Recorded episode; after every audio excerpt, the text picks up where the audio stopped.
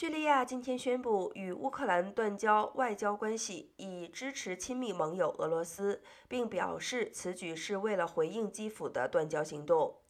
叙利亚承认乌克兰东部顿内茨克和卢甘斯克这两个俄罗斯支持的分离共和国之后，乌克兰总理泽伦斯基已于六月底宣布与叙利亚断交。